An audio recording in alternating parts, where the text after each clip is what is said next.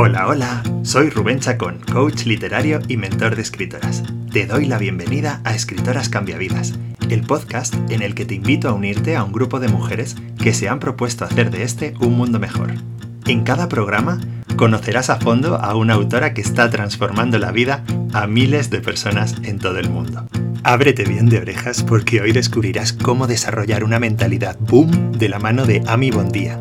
Hay que cambiar la historia que nos cantamos. Hay que saber cuidarse y cuidar al que tienes al lado, porque la vida está llena de héroes que hacen mejor tu corazón.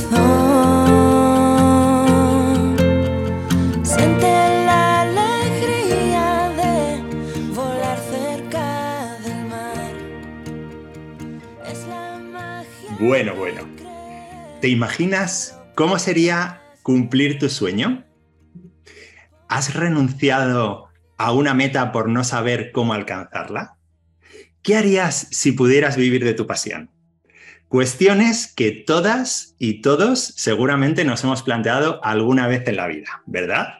Pues hoy estamos de suerte, tenemos una suerte inmensa, queridas amigas, porque las que conozcáis a Ami Bondía ya sabéis que no existe nadie mejor, ni más apta, ni más entusiasta para ayudarnos a responder a estas preguntas y las que aún no sepáis quién es o a lo que se dedica, también estáis de suerte, porque conocer a Ami, su vida y su obra es sin duda una de las cosas más maravillosas que te pueden pasar, como cuando lees por primera vez ese libro que te marca para siempre o como cuando sales del cine casi sin poder hablar porque acabas de descubrir una película que te ha volado la cabeza. Pues veréis que algo así nos va a pasar hoy. Y lo digo completamente desde la, desde la absoluta sinceridad porque se lo estaba contando un poquito antes a Ami. eh, y es que yo hasta hace muy poco no había oído hablar de ella no había oído hablar de este ser único y transformador. Y yo todavía me pregunto, ¿cómo es posible? ¿no? Y ahora soy súper fan suyo, yo lo reconozco. E insisto, muy pronto vais a descubrir por qué, pero antes, permitidme que saludemos a Ami. Buen día. Hola Ami, ¿qué tal? ¿Cómo estás?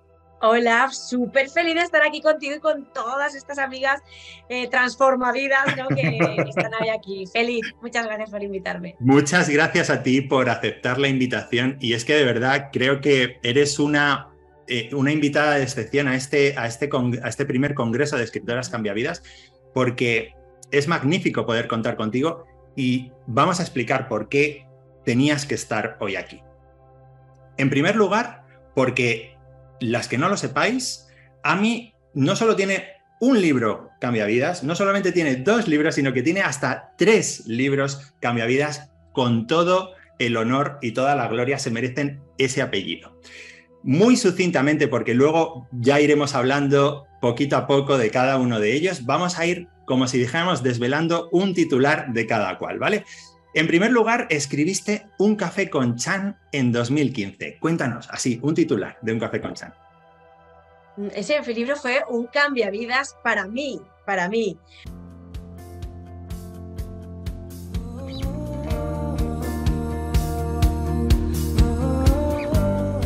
¿Tú también sientes latir un libro cambiavidas en tu interior? ¿Te gustaría transformar las vidas de cientos o incluso miles de personas empezando por la tuya, pero no sabes ni por dónde empezar? Para resolver tus dudas y desterrar todos tus miedos, he grabado una clase gratuita. La tienes nada más entrar en mi página web www.coachingliterario.com.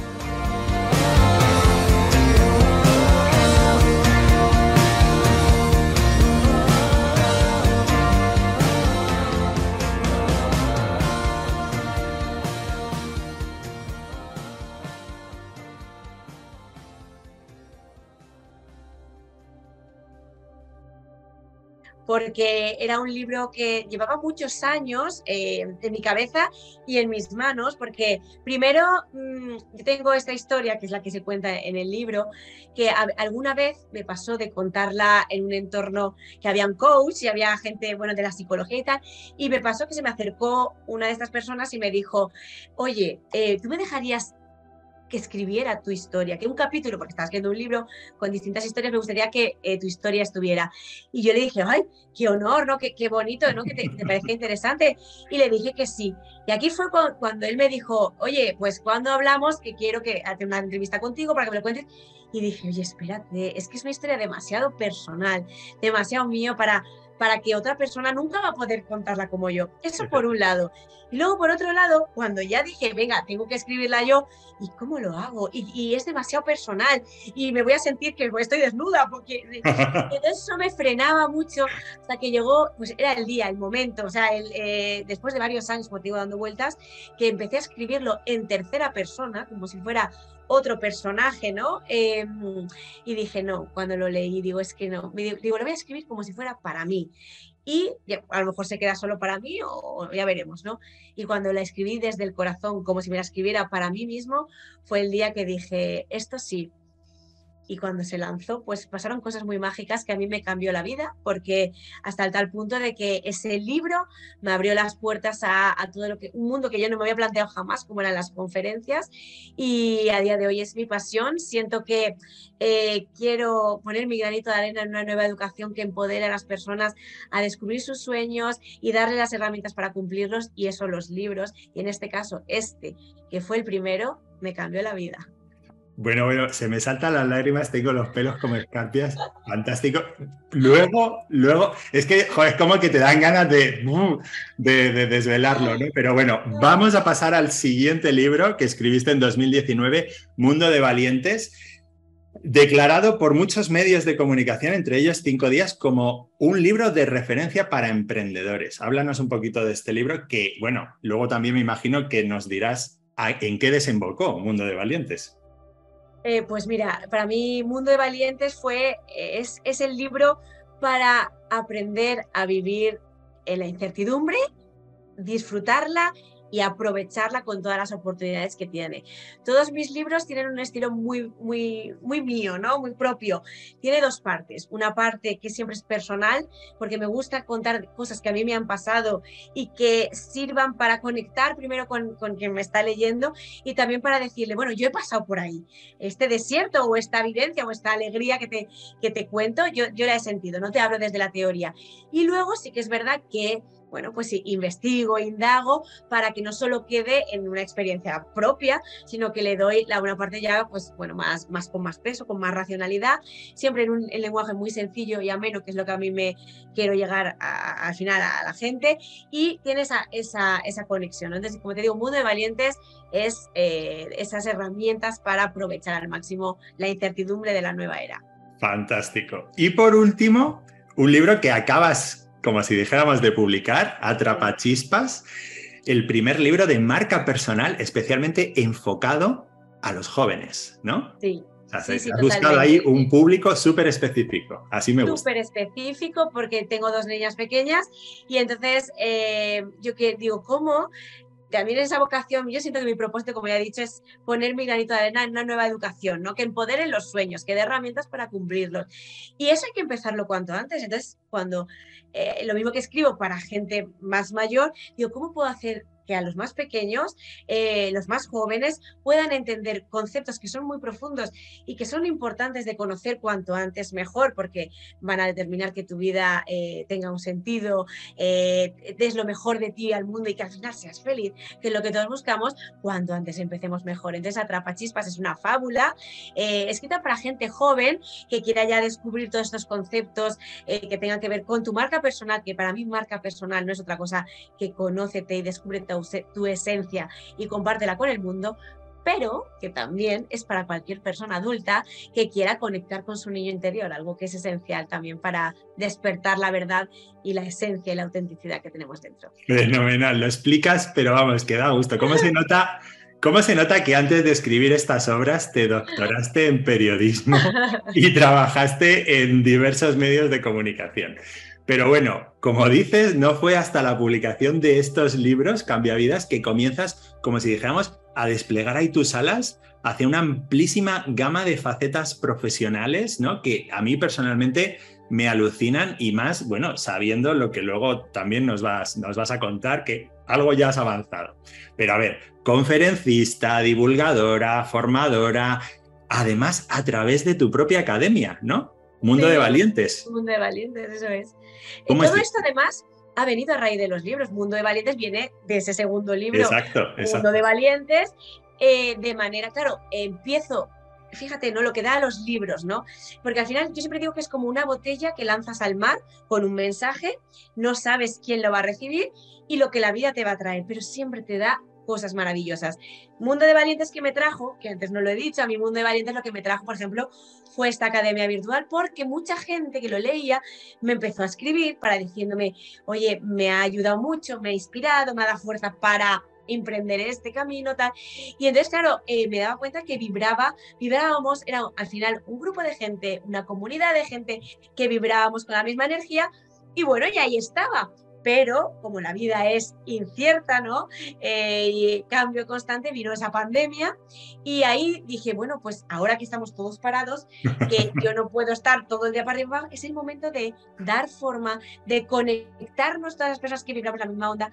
Y ahí nació la Academia Mundo de Valientes, la comunidad Mundo de Valientes, que es una de las mayores alegrías que a mí me ha dado y que es ese, bueno, pues al final es la expansión de una filosofía de vida, ¿no? Qué maravilla, qué maravilla. Pero es que, claro, además, ya con toda la trayectoria anterior, ¿no? Y colaboradora en diversos medios de comunicación, como Televisión Española, como esa revista del país que a mí me flipa, que es Retina, que es que me, apasiona, porque yo soy como muy loco de la ciencia ficción y de, y de Black Mirror y todo esto, ¿no? Y entonces es como que de repente eh, a través de esa revista digo, por aquí van a ir los tiros y tal, y muchas veces me da muchas ideas a la hora de, de escribir, ¿no? Pero es que además has colaborado con empresas de la talla de Coca-Cola, Cirque du Soleil, Google, Santillana, hasta el Comité Olímpico Internacional. O sea, es que no me extraña que los que te rodean te hayan puesto el sobrenombre de Cascabel, ¿no? Sí, soy muy, muy, soy muy soñadora y me gusta poner en acción esos sueños, ¿no? Eh, al final, eh, yo me gusta decir que me gusta vivir en una vida cuantas más mejor. y entonces, bueno, creo que, y cada libro de hecho marca, bueno, y no he contado el último, Atrapachispas, eh, es curioso porque habla precisamente de la vida, ¿no? De vivirla con intensidad, de sacar esa esencia que tenemos, pero yo no sé si tú esto lo sabes, que he tenido una, bueno, estaba al borde del abismo, estuve eh, tuve una infección muy chunga en el mes de febrero, de hecho todavía tengo aquí marca. Eh, bueno, estuve, me supuso nueve días en UCI, coma inducido, eh, un mes de hospital, me quedé sin poder, no podía, cuando me desperté estaba entubada, sin poder andar, sin poder, no tenía fuerza ni para levantar una cuchara. Hasta que me enteré que solo el 30% de la gente sobrevive a lo que yo había tenido, que era una mediastinitis, se llama, eh, y que llegó, es una infección de corazón, pulmones, y que llegó con una infección de origen desconocido. ¿eh? O sea, estas cosas que te pasan y que no tiene una explicación eh, por qué. Entonces, eh, bueno, y fíjate, han pasado cuatro meses de esto y me tienes aquí. Ah, espérate, que se me quedó una cuerda vocal parada. Eh, de tanta intubación, de tanta limpieza que me hicieron porque la, entró por aquí la infección em, y no podía hablar y no me, me decían que no sabían si recuperaría la voz. Estaba, así, hablaba así, me fatigaba muchísimo, eh, bueno, era vamos, horrible, pero eh, mira, fíjate, en esos momentos es donde todas esas herramientas que yo hablaba en un café con Chan, en Mundo de Valientes, herramientas, yo hablo mucho de la mentalidad boom, ¿no? De esa mentalidad del sí se puede, de, eh, bueno, pues te das cuenta que ahí es en la adversidad, ¿no? Cuando te das cuenta si esa maleta, si esa mochila la has llenado de herramientas te van a servir. Y a mí me sirvieron muchas y me ha hecho que cuatro meses después, eh, bueno, pues aquí estoy ya a pleno rendimiento y Atrapachispas, que era un libro que estuvo a punto de no poder salir, no solo salió, sino que ahora tiene más sentido porque habla de la vida y si y mira que yo siempre he sido muy de valorar las pequeñas cosas, ¿eh? o sea, nunca los, el día a día y de aquí y el ahora, pero ¿qué te voy a contar? Ahora valoro todo, la voz que no te crees que hablar es, bueno, pues forma parte y te das cuenta que no, que hay que valorar la voz, la vista, la, todo lo que tenemos es un regalo y Atrapachispas para mí ha sido eso, es volver a nacer y volver a vivir de una manera aún más intensa y más vital. Así que fíjate los libros, cada uno tiene una historia. No, o sea, no tenía ni idea de esto, pero, o sea, aparte de que celebro que sigas entre nosotros, porque como te digo, o sea, creo que eres un, una pieza fundamental de este engranaje llamado humanidad. Es que entre, entre otras cosas, y, esto sabes que te lo he dicho en WhatsApps que hemos intercambiado previamente, eh, yo antes de conocerte físicamente, eh, me enamoré mucho de tu voz, mm, porque me parece que, y, creo que ya te lo he transmitido, ¿no? O sea, eh, se deducen millones de facetas, de chispas. Es que está muy bien elegida la palabra, ¿no? Es como que er, eres muy chispeante, ¿no? Un poco como en la, en peli esta de la máscara, es como chispeante. Sí, sí, esa es, es Sammy, ¿no? Entonces, mm, a ver, me encanta que sigas aquí, pero sobre todo me encanta que hayas podido recuperar esa voz, porque creo que es una eh, en tu caso es una herramienta fundamental para transmitir todo lo que transmites y la energía que proyectas. Es, es genial, es genial. Pero bueno, no me quiero, no me quiero poner a, llorar todavía. No, aquí no estamos para llorar, estamos para celebrar. Exacto, exacto, exacto. Los transformavidas y todo esto. Pero es que me has dejado de piedra ¿eh? con esta noticia y además, claro, me pongo en tu situación porque yo también soy padre y bueno, pues eso, tengo mis responsabilidades profesionales, personales, pero luego también, claro, lógicamente pensar en, esos niños, ¿no? O en esas niñas en tu caso. Bueno, volvamos a elevar el tono. Después de haber vivido y experimentado todas estas vertientes profesionales, más alguna que otra faceta bomba que nos reservamos para el final de la entrevista, a día de hoy, y aparte, dejando aparte esa que tú y yo sabemos, ¿cuál de todas esas facetas te ha proporcionado mayores alegrías?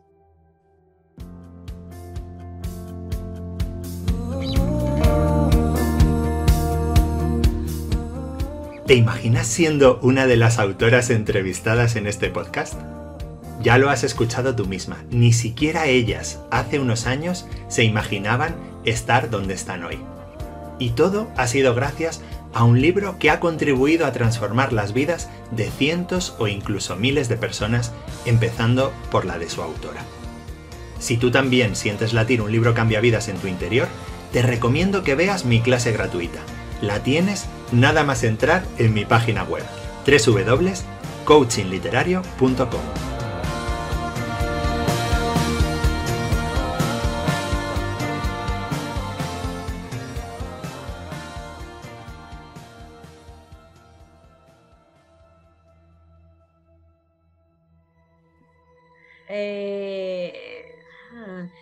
Mira, yo he disfrutado tanto cada cosa, cada, cada cosa que he hecho en el camino, porque además lo has dicho un poco, ¿no? He tenido una carrera muy variopinta, ¿no? Empecé eh, periodista, dedicándome a los medios de comunicación, me fui de ONG, trabajé en una ONG de hecho, y estuve, pues en proyectos infantiles, con niños, tal, eh, luego el Circo del Sol, el ambiente artístico. A mí todo lo artístico siempre me ha gustado mucho, ¿no? Entonces me gusta estar cerca de gente, eh, pues eso, con, con, creatividad, con mentalidad artista, ¿no? Entonces bueno, eh, cada momento lo he disfrutado. Si me hablas en mi presente, ¿qué es lo que más me llena? Te diría que es eh, dar conferencias. A mí la conexión cara a cara con la gente. Em, bueno, eh, porque al final dices, eh, no sé, es, se genera, es un poco como un concierto, ¿no? Se, consigue generar esa energía mágica donde la gente eh, luego también te viene y te dice, yo he tenido este sueño y, te, y lo he conseguido, o no lo he conseguido, estoy en el camino. Eso para mí es que eso no tiene, no tiene precio. O sea, una vez pruebas eso tan bonito de la conexión, al final tiene que ver con conectar con el alma ¿no? de, las personas, eh, pues yo creo que una vez lo pruebas ya nada. Y las conferencias están íntimamente ligadas con los libros. O sea, no cada, cada libro es una conferencia, por así decirlo. Hay mucho, mucho de, estar unido. ¿no? Una cosa es como el lado escrito y el otro lado es el lado verbal y, de, y más eh, físico, pero ambas forman parte de eso. es mi, mi pilar a día de hoy. Bueno, yo sé que muchas ya estáis a punto de desmayaros, arrastradas por la frenética actividad de Ami Cascabel Bondía, pero es que, eh, como ya ha adelantado ella previamente, debéis saber que es que, además de todo eso, Ami es mamá de dos preciosas niñas. O sea, por favor, Ami, ¿cómo es un día tipo en tu apasionante vida y sobre todo cuéntanos qué desayunas? Porque me ha dicho un pajarito que cada día empieza con un maravilloso desayuno en tu casa. ¿Cómo es esto? bueno, un maravilloso desayuno. Yo siempre, es verdad que, eh, fíjate, eh, yo me lo paso tan bien con las niñas, ellas son el desayuno, pero es cierto, también las deseé mucho. Entonces, cuando llegaron, eh, de verdad, a mí me, fue mi momento de mayor inspiración en mi vida. Las escribí Mundo de Valientes porque son mellizas. Entonces las escribí la, una en un brazo y otra, y, así en el ordenador. Tengo alguna foto, pero fue así. Es verdad, y quiero dejar un paréntesis, que siempre fueron muy buenas. Es decir, me dormían y me comían. ¿eh? O sea, eso no todo el mundo lo puede decir. Entonces, la alegría, la felicidad tan profunda que a mí me dieron, eh, a mí despertó mi creatividad. Eh, entonces, bueno, ¿qué desayuno? Desayuno eh, mucho con ellas. Yo las he tenido, además, eh, con la pandemia y todo esto, alargué la entrada al colegio. Las he tenido en casa hasta los tres años y medio. Yo trabajando, teletrabajando. Pero no sé, me, han dado, me ha dado mucha. Yo me he sabido manejar muy bien con ellas, como digo, siendo buenas, ¿eh? así. Hay otros niños que no dejan dormir y ahí a mí me sacarían las malas pulgas. Pero bueno, en este caso fue así. Y, y bueno, si me me preguntan algo más terrenal, ¿qué desayuno? Pues yo me desayuno un, un colacao eh, con galletas María de toda la vida y a mí eso me daba mucha fuerza. Hombre, pero muy bien, muy bien acompañada, claro, muy bien acompañada. sí, sí, sí. Muy bien acompañada. Genial. Oye, en un mundo de valientes, eh, bueno, que es como hemos dicho que se llama tu segunda obra y como también se llama tu academia online, pones el foco en explicarnos cómo podemos aprovechar la tecnología para potenciar nuestro talento. ¿Verdad? Bueno, pues cuéntales a las futuras autoras cambiavidas y también, lógicamente, a las actuales, hasta qué punto las nuevas tecnologías pueden ser sus aliadas a la hora de divulgar sus obras y contribuir a transformar las vidas de cientos o quizás miles de personas en todo el mundo importante. Yo creo que la tecnología, bueno, ¿qué, vamos, qué os voy a decir a vosotras que ahora mismo estamos aquí conectadas y, cada una estáis en un punto del planeta distinto, ¿no? Y pues lo estáis pidiendo en directo o en diferido cuando queráis, ¿no? Entonces, eh, esa es la magia de la tecnología y hay que eh, saber utilizarla porque eh, a, un coste muy, muy bajo, gratis, ¿no? Te va a permitir llegar donde, donde no, te, no podrías. Eh, a mí, para mí ha sido una herramienta fundamental. Yo todos mis libros los he hecho de autoedición y estoy encantada con, con la autoedición porque también, para mí, si tuviera que definirme con una, palabra, que me, que me, un pilar que me marca mucho es la libertad. Y esa libertad que a mí me ha dado la autoedición ha sido, conecta con mi forma de ser, ¿no? Si a su vez, em, eh, claro, la, se, manejar, o sea, manejar las herramientas es esencial para poder difundir. Eh, entonces, yo me he hecho toda la comunicación mm, yo sola con mis redes a través de los directos, a través de vídeo. Ya sabéis que lo audiovisual es esencial, trabajar la marca es un pilar y esto parte, a ver, todo lo que he hablado es el final de la marca. El principio es conócete, descubre tu esencia, cuál es tu valor diferencial, eh, qué tienes como autora, si, si, es que vais a querer ser eh, escritoras, qué tienes, ¿no? De tu estilo, tu manera de comunicar, eh, todo eso, trabájatelo internamente. Cuando lo sabes, qué plan de acción vas a, a seguir, qué pasito a paso, bueno, pues a lo mejor primero si yo quiero que me conozcan, me tengo que abrir una web, me tengo que empezar a, publicar contenido que tenga que ver, ir desvelando poquito a poco los, mm, eh, vamos, los intríngulis de mi, de mi libro, que, ¿no? Un poquito que te vayan sabiendo, generando eh, eh, esa expectación y poquito a paso, pues eso, marcándote pequeñas metas que te van a acercar a tu gran sueño. Y Finalmente, cuando ya sabes quién eres, tu valor diferencial como autora o como profesional o como, ¿no? como persona y cómo, qué pasitos vas a dar, es el momento de comunicarlo. Y ahí tenemos es que empieza por el final. Eh, ahí tenemos esas herramientas digitales que son maravillosas, eh, donde yo siempre diría, sé tú. O sea, ahí está la magia de, sobre todo de estas redes como Instagram, como TikTok, em, eh, Facebook, tal vez la más así, más encorbatada es LinkedIn, pero ya hablando de, yo creo que muchas de las que estáis ahí sois muy Instagramers también, con lo cual ahí eres tú. Los stories es mostrar la trastienda de tu día a día. Y ahí es donde la gente conecta contigo, con tu alma, con tu corazón. Está bien, yo siempre digo, está bien tener fotos profesionales y vídeos profesionales para que muestren que apuestas por lo tuyo, que no eres, sabes, no eres esto, soy amateur, no, yo apuesto por eso, invierto dinero en unas fotos buenas, muestro profesionalidad, pero también con, muéstrate cómo eres en los stories y con vídeos mucho más, sabes, cercanos, que ya sabemos que con un móvil y todo empieza lanzándose a la piscina. Nadie nace sabiendo hacer vídeos, sabiendo tal. Lánzate, está por ello. Muy bien, muy bien. Qué, genial, es que es, genial porque, bueno, luego veremos más adelante que tú en tu, en tu obra esta de Un café con Chan sigues exactamente eh, este, mm, este proceso. O sea, y lo sigues porque, claro, ahora es fácil porque Ami es, es profesional, eh, además de la, de la comunicación, ¿no? Y, bueno, pues tiene una larga trayectoria, pero luego veremos cómo desde muy pequeñita, de una forma casi natural, ella fue dando precisamente estos pasos. Pero bueno, dejemos esto para el final.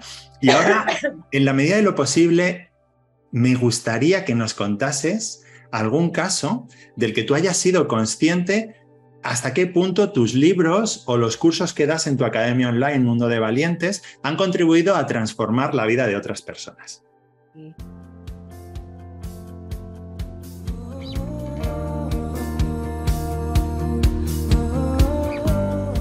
¿Tú también sientes latir un libro cambia vidas en tu interior? ¿Te gustaría transformar las vidas de cientos o incluso miles de personas empezando por la tuya, pero no sabes ni por dónde empezar? Para resolver tus dudas y desterrar todos tus miedos, he grabado una clase gratuita. La tienes nada más entrar en mi página web www.coachingliterario.com.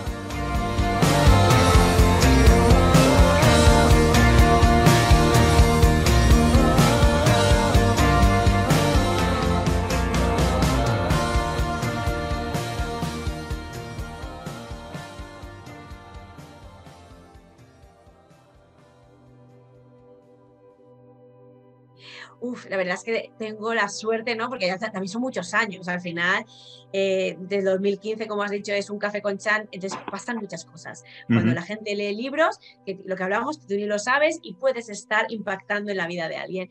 Entonces, tengo casos eh, maravillosos desde eh, Mariel fue, Mariel Cejas, ¿no? Por ejemplo, es una chica que desde, que fue de las primeras que conectó con un café con chan y ella, su sueño era la música, pero bueno, era, era psicóloga y bueno, se dedicaba a esto, que no sé, a recursos humanos y tal, pero su sueño era la música y tal, pero no sabía, nunca se había planteado ni un cambio nada. Pues fue leer el libro, porque al final el libro tiene un sueño muy concreto, que luego lo, lo, veremos. Pero eso no importa. mi sueño tenía un nombre, pero eso es lo de menos. O sea, lo importante es ese sueño que todos tenemos, que nos, lo tenemos ahí con mariposillas ¿no? en, las, tripas, eh, darle, darle voz y empezar a decir cómo, si otra persona lo ha hecho, yo también puedo hacerlo. Y eso es lo que ella me dijo, tú me has servido ¿no? para, para decirme, si ella lo ha conseguido, yo también puedo.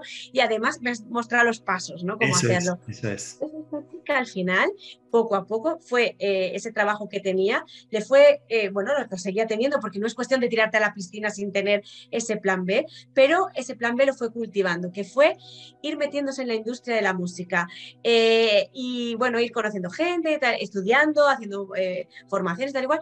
A día de hoy es una maravillosa manager que tiene muchos artistas que, les lleva toda la comunicación y, el management. Es bueno, pues esa es una de estas chicas. Luego tengo otra chica, por ejemplo, que se llama Wada, Fuentes, que ella estaba en Argentina y su sueño era eh, venir a España, dedicarse al mundo del coaching, porque, eh, bueno, pues se dedicaba a otras cosas, no recuerdo exactamente cuál era su profesión, pero bueno, al final, eh, con toda la pandemia, hice formación con ella ¿no? en la Academia Mundo de Valientes. Bueno, ahí fuimos viendo con ella esos pasos, que, que, al final esos pasos son los que hablo en un café con Jan y en Mundo de Valientes. Y eh, bueno, no solo del salto aquí, sino que ahora es coach y se dedica también a dar, a dar formación, talleres y tal. Bueno, y bla, bla, bla, bla, bla, bla. Gente maravillosa que la tengo aquí en el corazón. Qué bueno, qué bueno. Pero sí, sí, yo, claro, cuando dices bla, bla, bla, es que me imagino que podría seguir toda la tarde hablando acerca de, otras personas a las que le has cambiado la vida a través de tus libros o a través de la academia.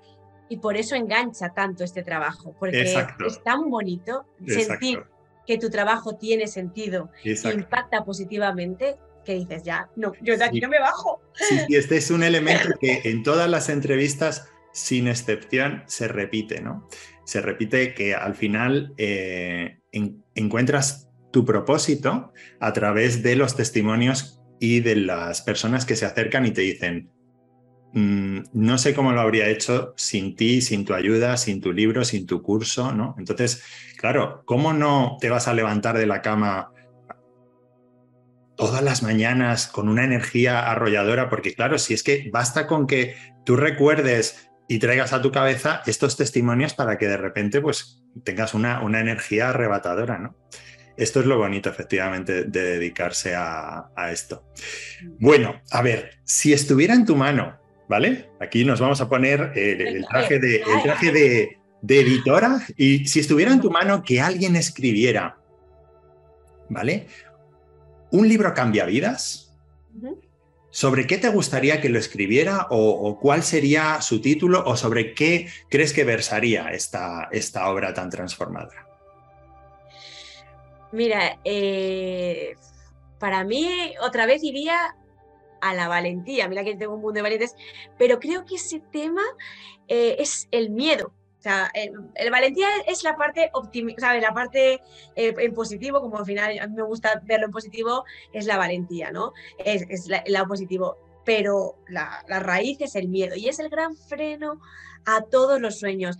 Hay mucho escrito, las cosas como son, pero creo que historias que tengan que ver eh, libros cambiavidas, los libros cambiavidas se basan muchas veces en experiencias, o sea, las teorías hay miles, miles, de personas que han estudiado, grandes estudiosos, eh, grandes teóricos, grandes psicólogos, grandes, lo que tú quieras, pero lo bonito es eh, que tú hayas transitado ese camino y poder contarlo, que hayas superado el miedo, que hayas, lo hayas transformado y que a día de hoy ese miedo sea tu gran, por ejemplo, tu gran trampolín, ¿no? Para lo, lo, que haces. Entonces me gustaría eh, que es un tema, como digo, que ya se ha tratado, pero creo que hay que ser valiente y escribirlo desde tu propia historia. Fantástico, fantástico. Sabes que María Fornet, una, una psicóloga a la que hemos entrevistado y que también oh. participa en este congreso, amiga, amiga, es amiga mía. Pues destacó precisamente este tema como el temazo sobre el que a ella le gustaría que, que también, pues eso, leer más, ¿no? Acerca de no tanto libros sobre no hay que tener miedo, sino libros sobre es necesario tener miedo. Acción, acción. Eso es. Miedos a mí, ¿no? Que decía más en esa entrevista, miedos a mí. Bueno, pues en este sentido, eh, ya que tenemos el temazo sobre el que te gustaría que escribiéramos, favor, recomiéndanos alguna escritora cambiavidas que a tu juicio lo esté haciendo fenomenal y a poder ser que no esté participando en este congreso de escritoras cambiavidas. Y cuéntanos un poco qué sería lo que te fascina tanto de ella.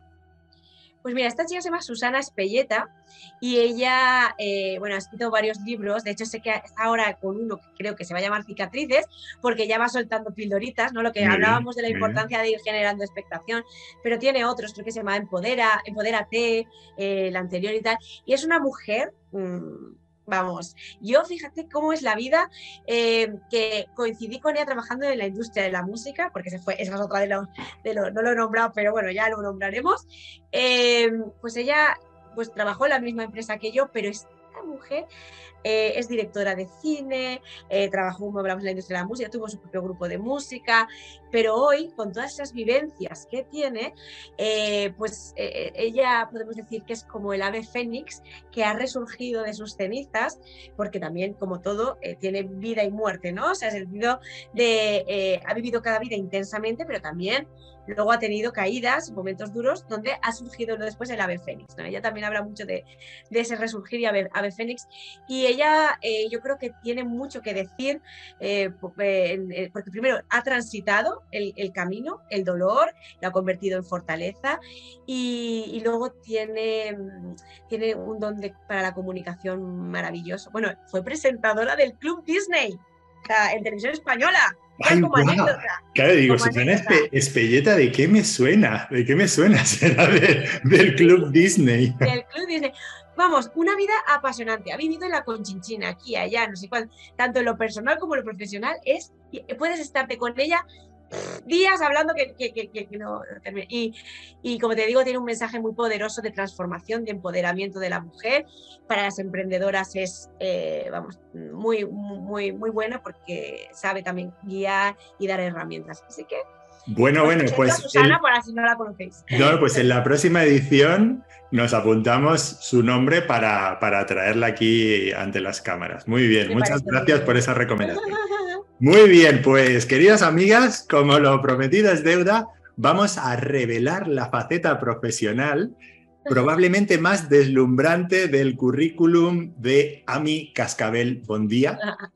Y es que para aquellas que todavía no lo sabéis, Ami es de las pocas personas en el mundo que, pisando fuerte, puede decir, amiga mía, Alejandro Sanz fue mi jefe y ha escrito un libro donde lo cuenta con pelos y señales. Y no precisamente para tirarse el rollo o para dar envidia, ojo, sino para que extraigamos a través de su lectura todas las enseñanzas que ella obtuvo durante ese año en el que se fue de gira con el cantante español más internacional. Así que ahora sí, Ami, por favor, ¿Qué podemos aprender al leer Un café con Chan?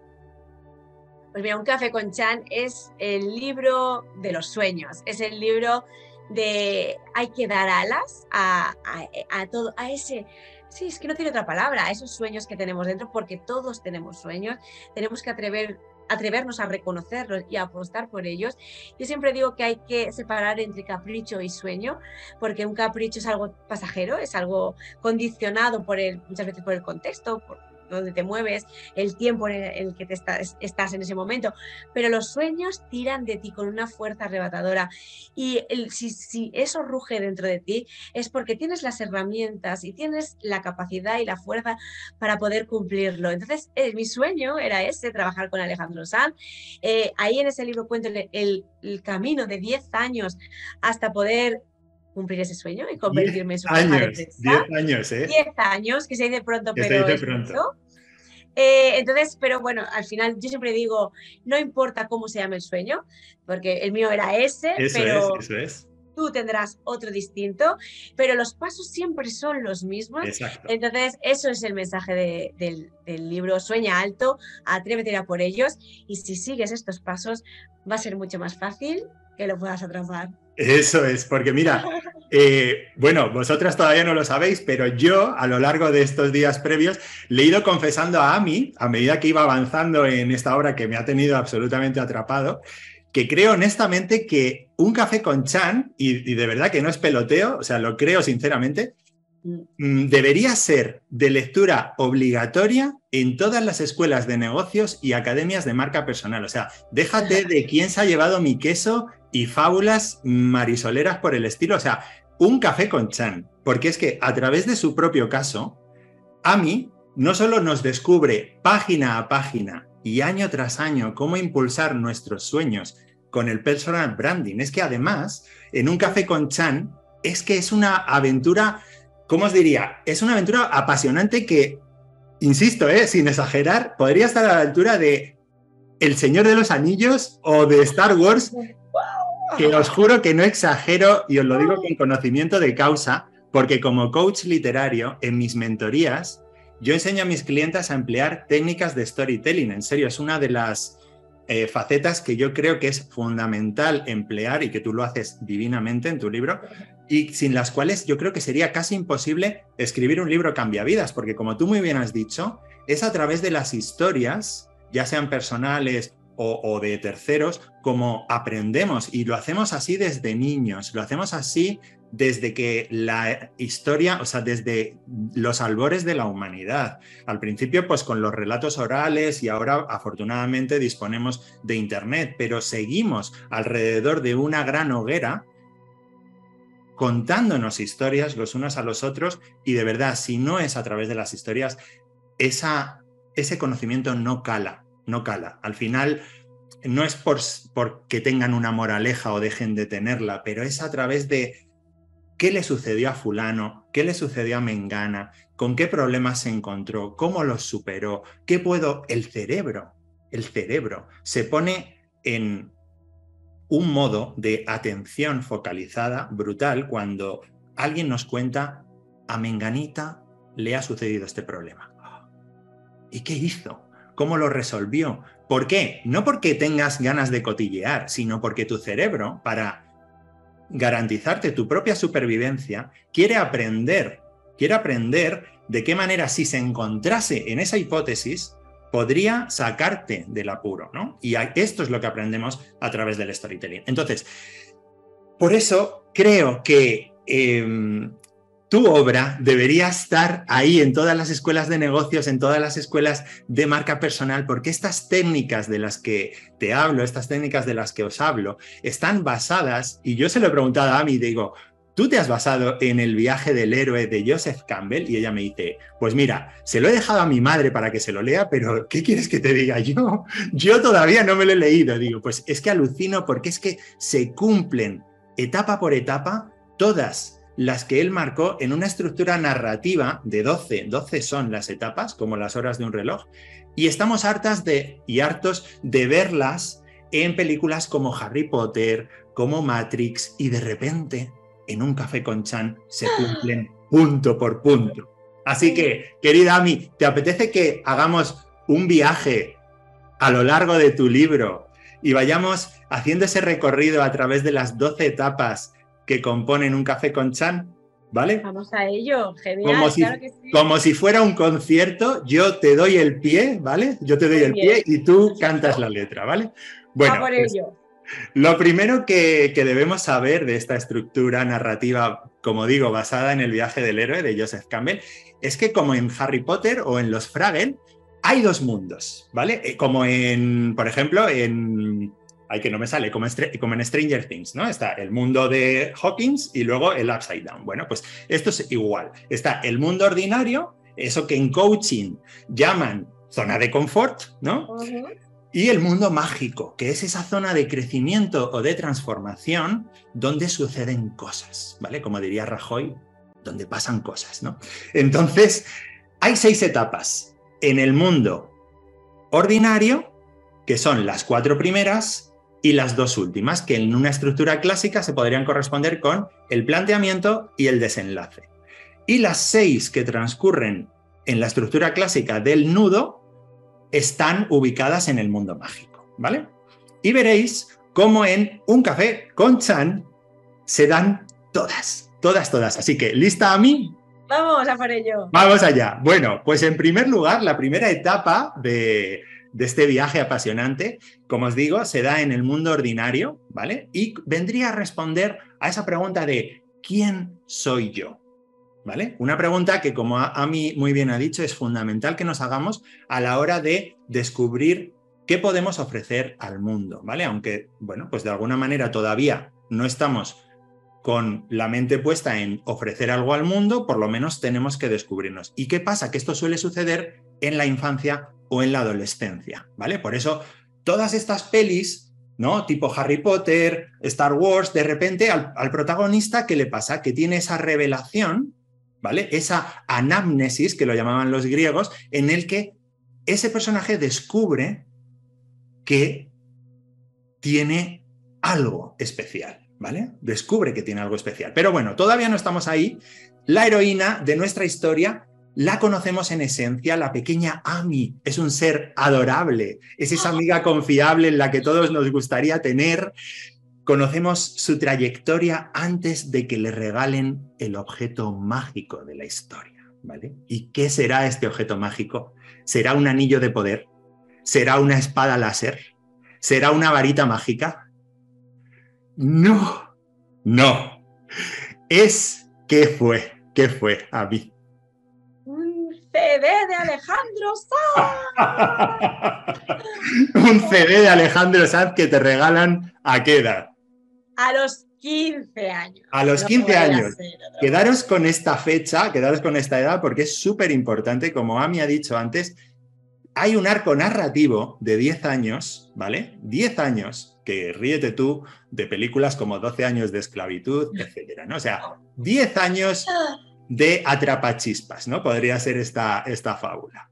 Bueno, pues la segunda etapa que también transcurre en el mundo ordinario es la que conocemos como la llamada a la aventura, ¿vale? Que trayéndolo al mundo de los negocios o de la escritura de libros cambiavidas, vendría a ser cuando descubrimos nuestro propósito personal, ¿vale? Nuestro objetivo, lo que nos lo que tira de nosotros, lo que de repente tú dices, una hora más en la cama. No, no, no, pum, y te levantas, ¿no? Te tiras de la cama. Esa, ese despertar de la pasión, esa ilusión arrebatadora que todo lo puede, ese ingrediente indispensable de toda historia de emprendimiento. Entonces, ¿qué ocurre? Que te regalan ese disco, que te apasionas a muerte con Alejandro Sanz, que te metes en el, en el asombroso mundo de los clubes de fans cuando todavía no existía Internet. O sea, por favor, Cuéntanos eso. Ese, ir a comprar la Super Pop al kiosco. O sea, por favor. Esa Super Pop, los que seáis de mi generación la conoceréis, es una revista de quinceañeras, ¿no? Y como decía bien Rubén, como no existían las redes sociales, esto de eh, ahora conectamos con que la gente comparte nuestras pasiones muy fácilmente, pero antes esta revista era el pilar de todo, porque había una sección que era para escribirte por correo postal, ni más ni menos. Cuidado, cuidado.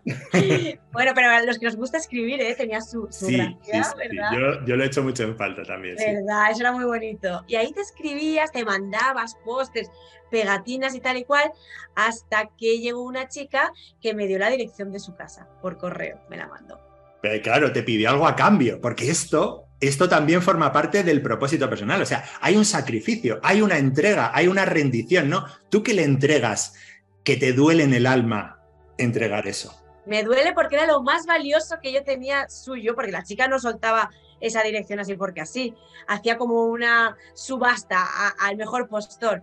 Yo tenía también una cosa muy valiosa en aquel momento que no existía YouTube, que era una cinta VHS de la primera actuación de Alejandro Sanz en televisión.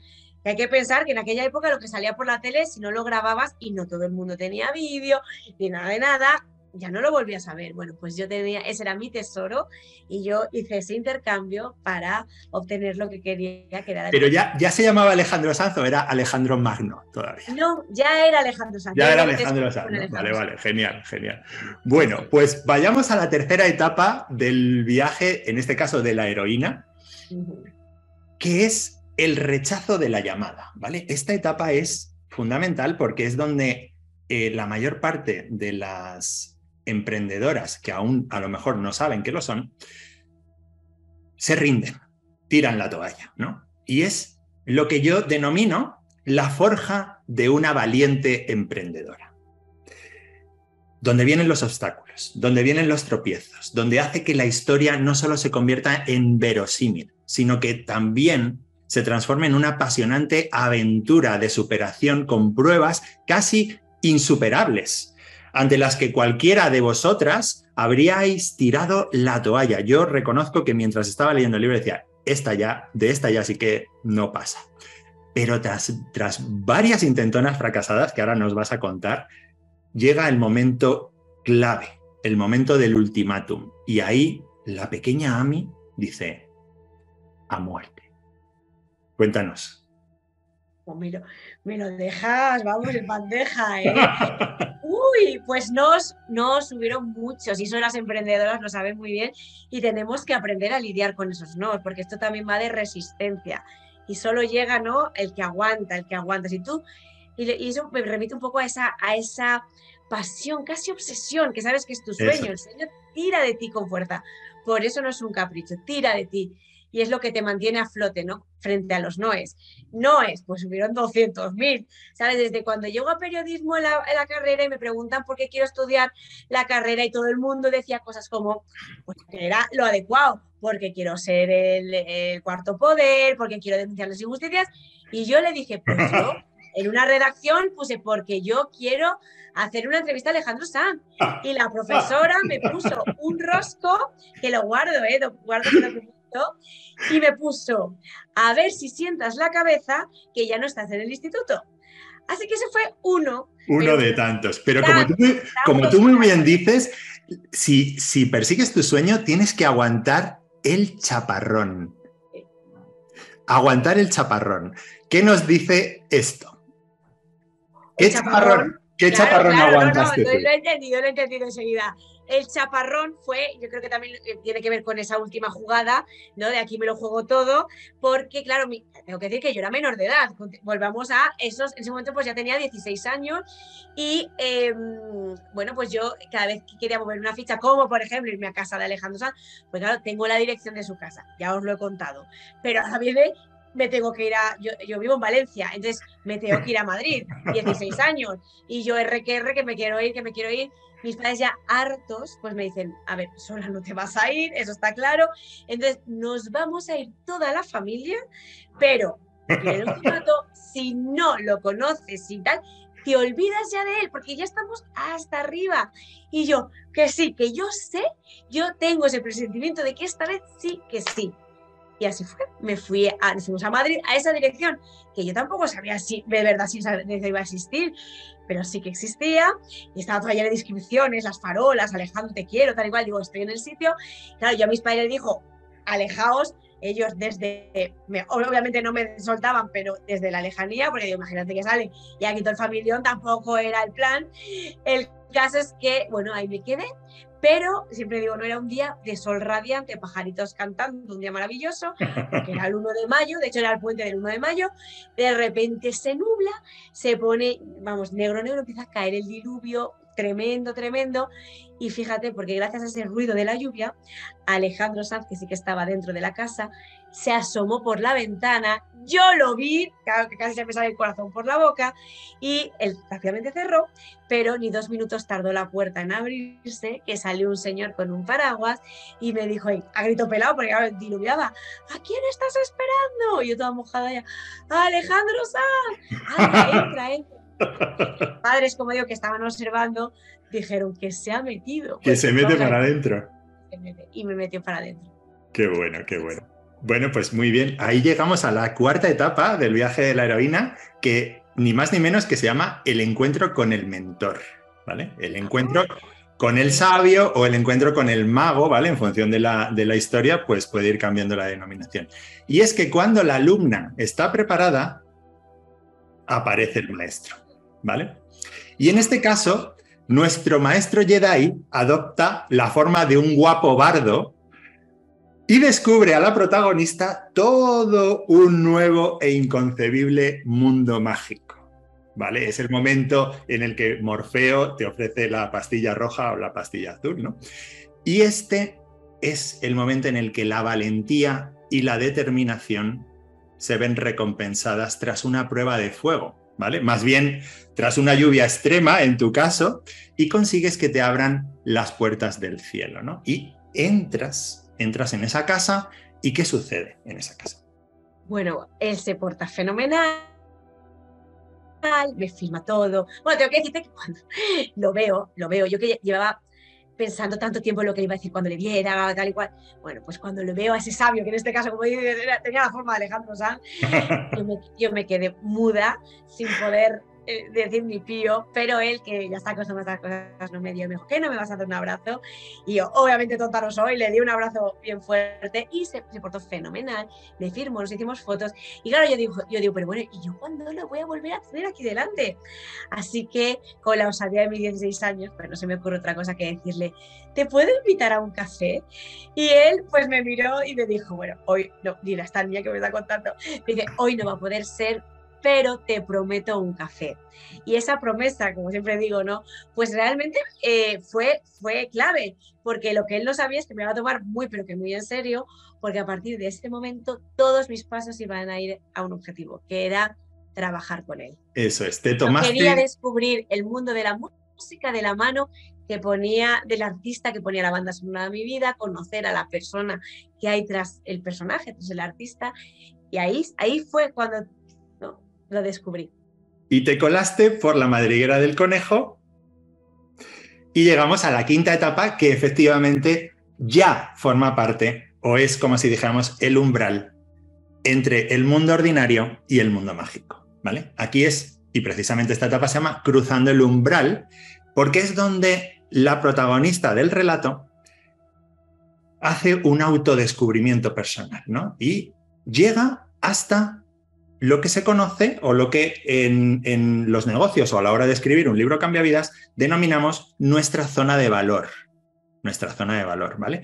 Es donde nuestra heroína se prepara para demostrar al mundo de lo que es capaz. Es la fase en la que el gusanito construye paciente y diligentemente su crisálida de la que saldrá transmutado en una mariposa reina. ¿Vale? Estos son años y años de decisiones trascendentales en las que la pequeña Ami, que ya no es tan pequeña, opta por estudiar periodismo, años de dejar toneladas de currículums en la productora y discográfica de Alejandro Sanz, tus pinitos en la tele, y sin darte cuenta te vas deslizando por ese tobogán que te lleva hasta el mundo o el país de nunca jamás.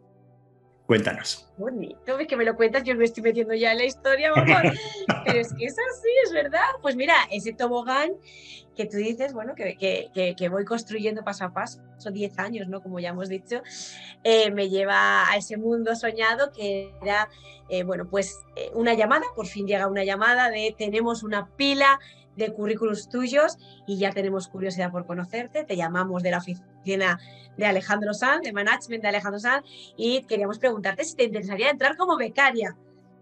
Por supuesto, ¿no?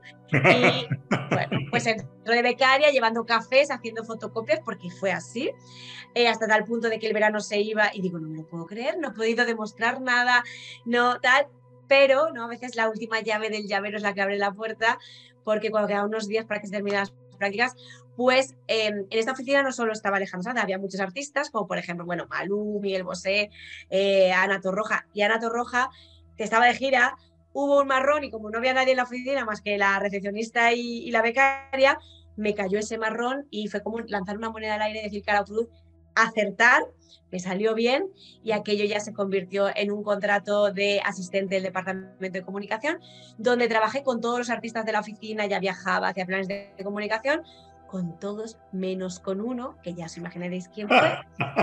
Todo un año sin verle, mis amigos, mi familia, pero ya lo conoce. No, pero también decir, paciencia, porque si, si llevo tanto tiempo y ahora estoy en el sitio tarde o temprano.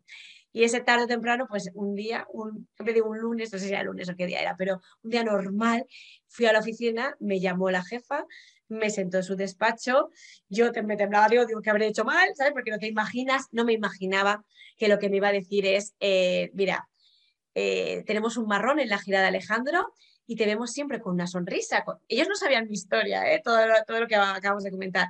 Te vemos siempre con una ilusión, una, pasión con el, con el, trabajo que te queríamos proponer si te gustaría ser la nueva jefa de prensa de Alejandro. O sea, es que eso era, fíjate, yo con hacer una entrevista hubiera sido feliz y de repente la vida lo que me daba era ese sueño multiplicado por mil. O sea, era no solo la gente que conoces, la gente... ¡Ah! Me paro. Hacemos una pausa porque nos hemos saltado una etapa que has explicado, has explicado, pero está bien.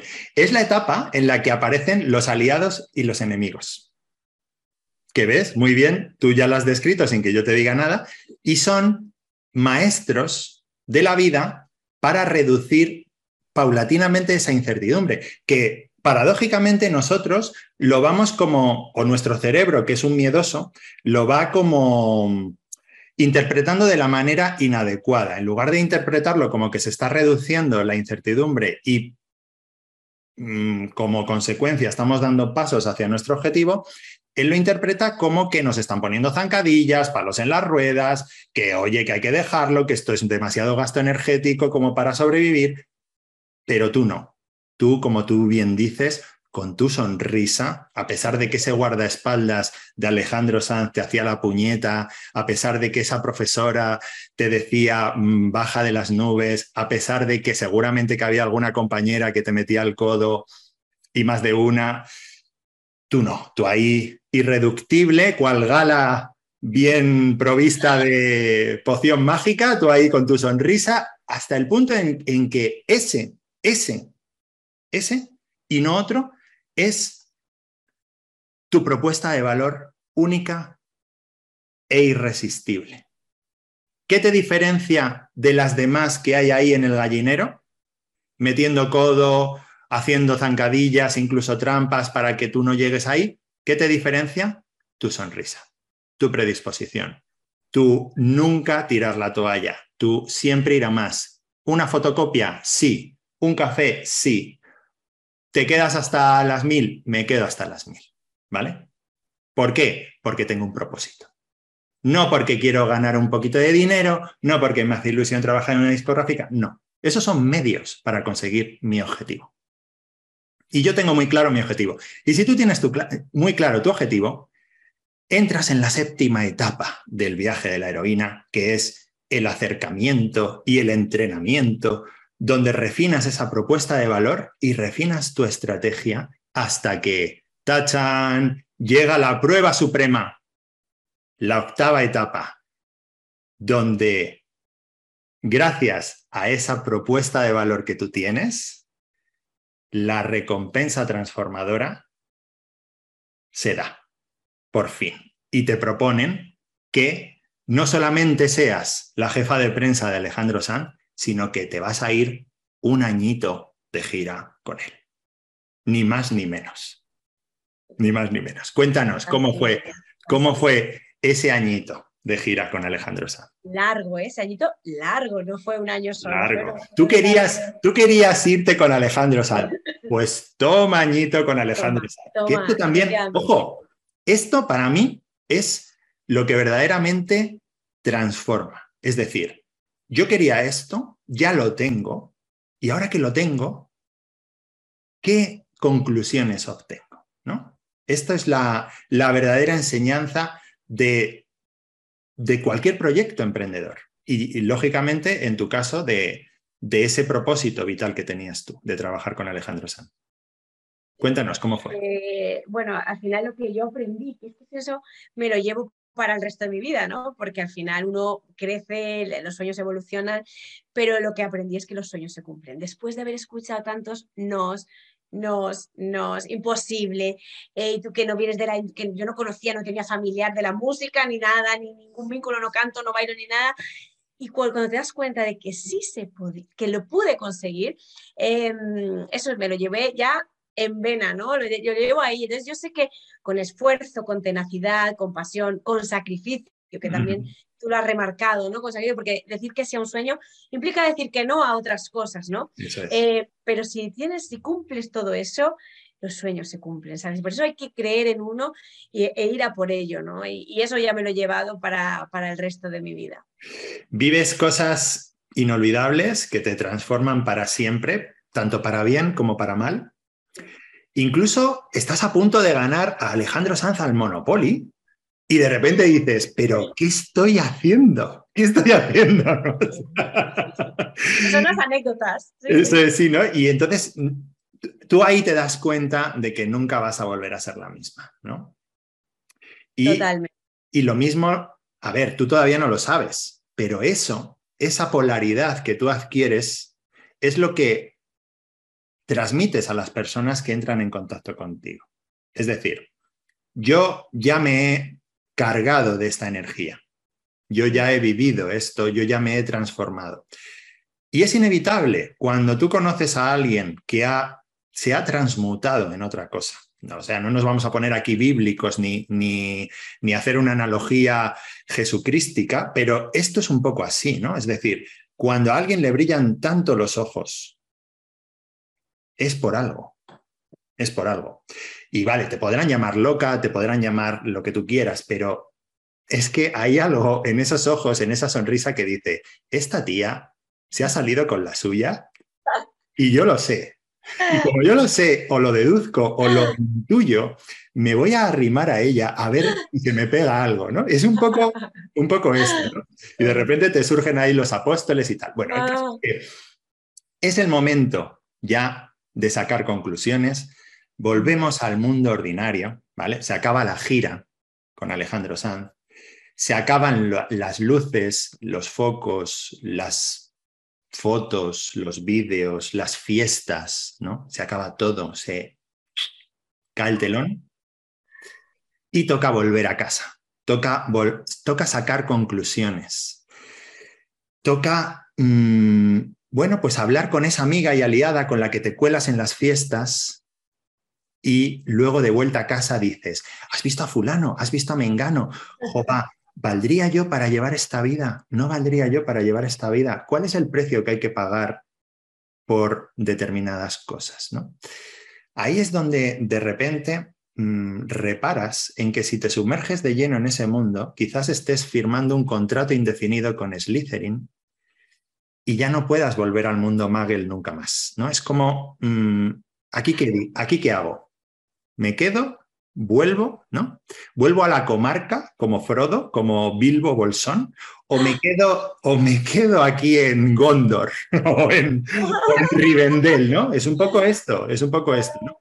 ¿Qué hago? ¿Vuelvo a sabiendas de que si vuelvo a la comarca ya nunca más voy a ser un mediano? ¿A sabiendas de que si me quedo en Rivendell tampoco voy a ser una elfa? ¿Qué hago? ¿No? Entonces es un poco ahí ese punto de eh, que llegamos al, a la resurrección. ¿no? El, punto de la resurrección es el último test que hay que superar. Nosotros pensábamos que el final feliz era ese, el de la gira con Alejandro Sanz, pero nos damos cuenta de que no, ¿no? De que eh, es como que hay un 23 de enero, oye, que me ha tocado la lotería y de repente las cámaras te siguen y te siguen el 23 de enero, el 24 de enero, el 25 de enero, hasta que de repente dices, bueno, es que tengo que decidir qué voy a hacer con mi vida con este, mm, este billete que me ha tocado y que está premiado. ¿no? Y ahí es donde tú decides, ¿firmo con Slytherin o callo para siempre? ¿Y tú qué decides? Decido no callar para siempre. perdón, perdón, que lo he dicho mal. ¿Firmo con el Slytherin y callo para siempre? ¿O soy la que se levanta en esa boda impertinentemente a decir, yo tengo algo que decir, señoría? ¿no? Sí, yo tengo algo que decir, señoría. Yo tengo algo que, decir. ahí, Me, voy, ahí me voy con todo lo difícil que eso es también, porque eh, me encantaba ese mundo, me lo había pasado muy bien, pero había una vocecita interior, eh, porque siempre le da mucha importancia a ese equilibrio entre la vida personal y lo profesional. Y a mí me pasaba que yo no tenía vida, o sea, que iba todo el tiempo. Esa vida te supone estar siempre con, tu trolley viajando por el mundo, cada día en un país. No, no es que te vayas al extranjero a vivir, es que estás cada tres días o dos, cambias de país y además pasaba algo. Y a un momento que dices, esta no es mi vida, estoy viviendo la vida de otra persona. En este caso, de mi artista favorito. Me encanta, o sea, es maravillosa, es glamurosa, es, pero no es mi vida. Entonces, eh, es verdad que yo la vocita interior, que eso ese pepito grillo lo tenemos todos, pero a veces nos da miedo escucharlo. Yo intenté callarlo porque digo, hombre, con lo que me acosta estar aquí, con lo que, o sea, me, gustaba, no tenía ningún plan B porque me gustaba tanto que tampoco, había luchado solo para eso, o sea, no había otra cosa en mi cabeza. Eh, bueno, hasta que me dio una crisis de, ansiedad, me subí a un avión y a mí me encanta viajar, o sea, nunca me había pasado nada de este tipo de cosas y ahí me di cuenta lo que era esto, que es que te falta el aire, te, o sea, una angustia tremenda, y ahí dije, eh, eh, no, o sea, es, eh, cuando tú no escuchas la voz interior, el cuerpo da señales y así era como me lo estaba mostrando. Además, que es muy consecuente por tu parte, porque si te has pasado 10 años escuchando esa voz interior, ¿por qué en un momento dado vas a renunciar a escuchar esa voz interior? ¿No? O sea, pesa más esa voz o ese propósito que tenías hace 10 años, cuando ahora te das cuenta de que tu propósito ha cambiado, que eso es lo bonito, ¿no? De, de conseguir propósitos. O sea, cuando tú subes una loma, desde la loma que tú pensabas que era tu objetivo final, descubres que hay una cumbre un poquito más allá. Y de repente dices, ¿qué demonios? Voy a intentarlo. Y llegas a esa cumbre. Y desde esa cumbre, que pensabas que iba a ser ya tu, objetivo final, de repente dices, coño, pero si allí hay un pico todavía más alto y allá que, y allá que voy, ¿no? Entonces, claro, esa voz interior es la que te dice, no te quedes aquí, porque esto ya está cumplido. La enseñanza ya la hemos obtenido. Ahora es el momento de volver a partir, ¿no? Es el momento de regresar. Es ese momento en el que se cumple ¡pum! la hora final, ¿no? En la duodécima etapa del viaje de la heroína, y es el regreso del nuevo yo. Es decir, después de resucitar, tenemos una nueva AMI. Señores, señoras, aquí la nueva AMI, ¿no? Y es donde esa AMI se atreve a brillar, ¿no? Y como hace Bilbo Bolsón al final del Hobbit, o como hace luego Frodo al final del Señor de los Anillos, escriben esa historia. Escriben esa historia, ¿no? La historia de una ida y de una vuelta. Y eso es lo bonito. Pelos de punta, historia de ida, historia de vuelta. ¿Por qué? Porque si nos quedamos solo en la historia de la ida, nos vamos a quedar colgados. ¿Cuántas personas conocemos que se han quedado colgadas en un propósito que ya no es el suyo? ¿Cuántas personas conocemos que ya no hacen desde el ser? Que ya no son lo que hacen. ¿No? Esa es la enseñanza que yo extraigo de tu libro y es por eso que te digo, debería estar no en la biblioteca, debería decir, si te quieres inscribir en esta escuela de negocios, si te quieres inscribir en esta academia de marca personal, si quieres escribir un libro vidas, tienes que leer la historia de Ami Bondía. Ami Cascabel Bondía. Porque ah. con 15 años, Ami Bondía soñó que un día trabajaría con Alejandro Sanz. Y desde ese momento, pasito a pasito, suave, suavecito, se fue construyendo su caminito hacia su anhelada meta. Pero hoy Ami ya no es la jefa de prensa de Alejandro Sanz, sino que se dedica a divulgar de una manera práctica y sencilla herramientas para descubrir y comunicar con eficacia nuestra esencia, porque esa es la verdadera enseñanza, esa manera de lograr la diferenciación y el equilibrio entre el ser y el hacer, el ser y el hacer. Y es ese último mensaje el que verdaderamente nos transforma. Así que yo ya me callo a mí. Si quieres añadir algo más, un último mensaje para nuestras amigas que nos estén viendo. Yo es que ya no puedo añadir nada más con lo bonito que lo has dicho.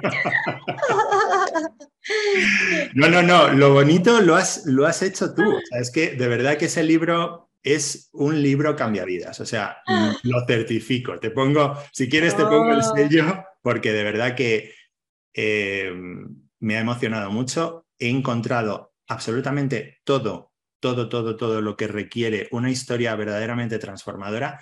Es una pena, o bueno, lo mismo algún día te lo propones y lo consigues, que esa historia eh, vaya a medios donde se pueda divulgar más. A mí me encantaría, yo qué sé, si hay una serie de, de Paquita, ¿por qué no va a haber una serie de Ami, ¿no? Ami, Pues igual, ¿no? Pero bueno, todo se andará, ¿verdad? Cuando tú te lo si tú un día te lo propones, verás, verás que lo consigues, verás que lo consigues.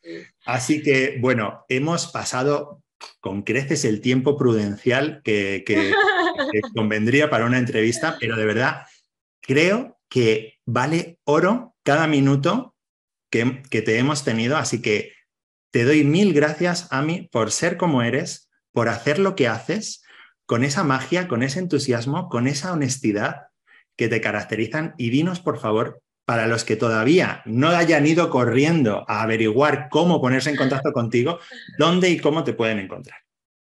Bueno, lo primero decirte que ha sido un regalo de entrevista, la he disfrutado, he aprendido muchísimo. Yo toda esta historia, como ya has dicho al principio, no conocía, o sea, la conocía, pero no la había desglosado jamás, de la historia del héroe y todo esto. Y me parece tan bonito, me has aportado tanto, bueno, sí que es un aprendizaje y un gusto compartir con, contigo y con toda la comunidad que, está aquí.